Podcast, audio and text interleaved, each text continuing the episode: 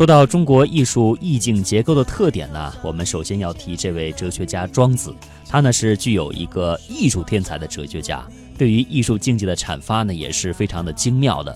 在他是道这形而上原理和义能够体合无间的这种论述当中，他说道是生命的近乎寂的一种一种概念。那寂的表现呢是启示着道的，道和寂啊相互的映照。那其实，在养生主里面，它有一段非常精彩的关于庖丁解牛的故事。下面呢，我们通过音响来了解这个故事。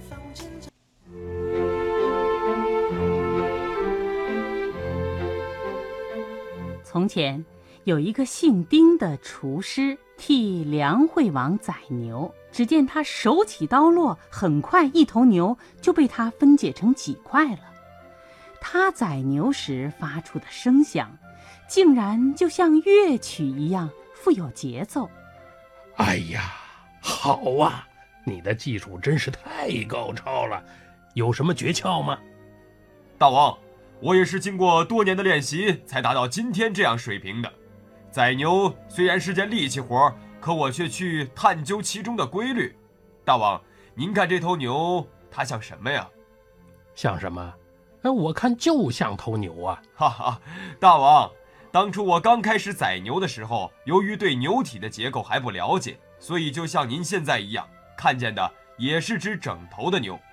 三年之后，我了解了牛的肌理筋骨的结构，看见的不再是整头的牛，而是牛的肌理构造了。现在，任何牛，我只要看上一眼，然后闭上眼睛，用我的精神去感知这头牛的身体，它的肌理构造就完全在我的脑中了。哎呀，真是太神奇了！哎，我看你宰牛的时候也特别轻松，是不是？你的刀也特别锋利啊！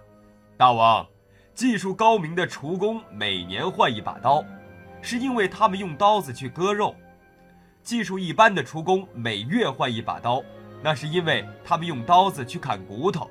现在我的这把刀已经用了十九年了。宰牛数千头，而刀口却像刚从磨石上磨出来的一样。哎，那是为什么呢？你宰牛的时候，难道呃就不切肉、不砍骨头吗？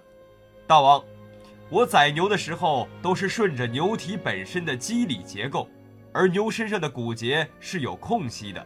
我用薄薄的刀刃沿着筋骨间的空隙来用力，那么在运转刀刃时就宽绰而有余地了。所以我的刀从来没有碰过筋骨交错的地方，更何况那些相连的大骨呢？因此我的刀用了十九年，刀刃依旧锋利如初啊！嗯，听了你的话，我似乎也悟到了养生之道啊。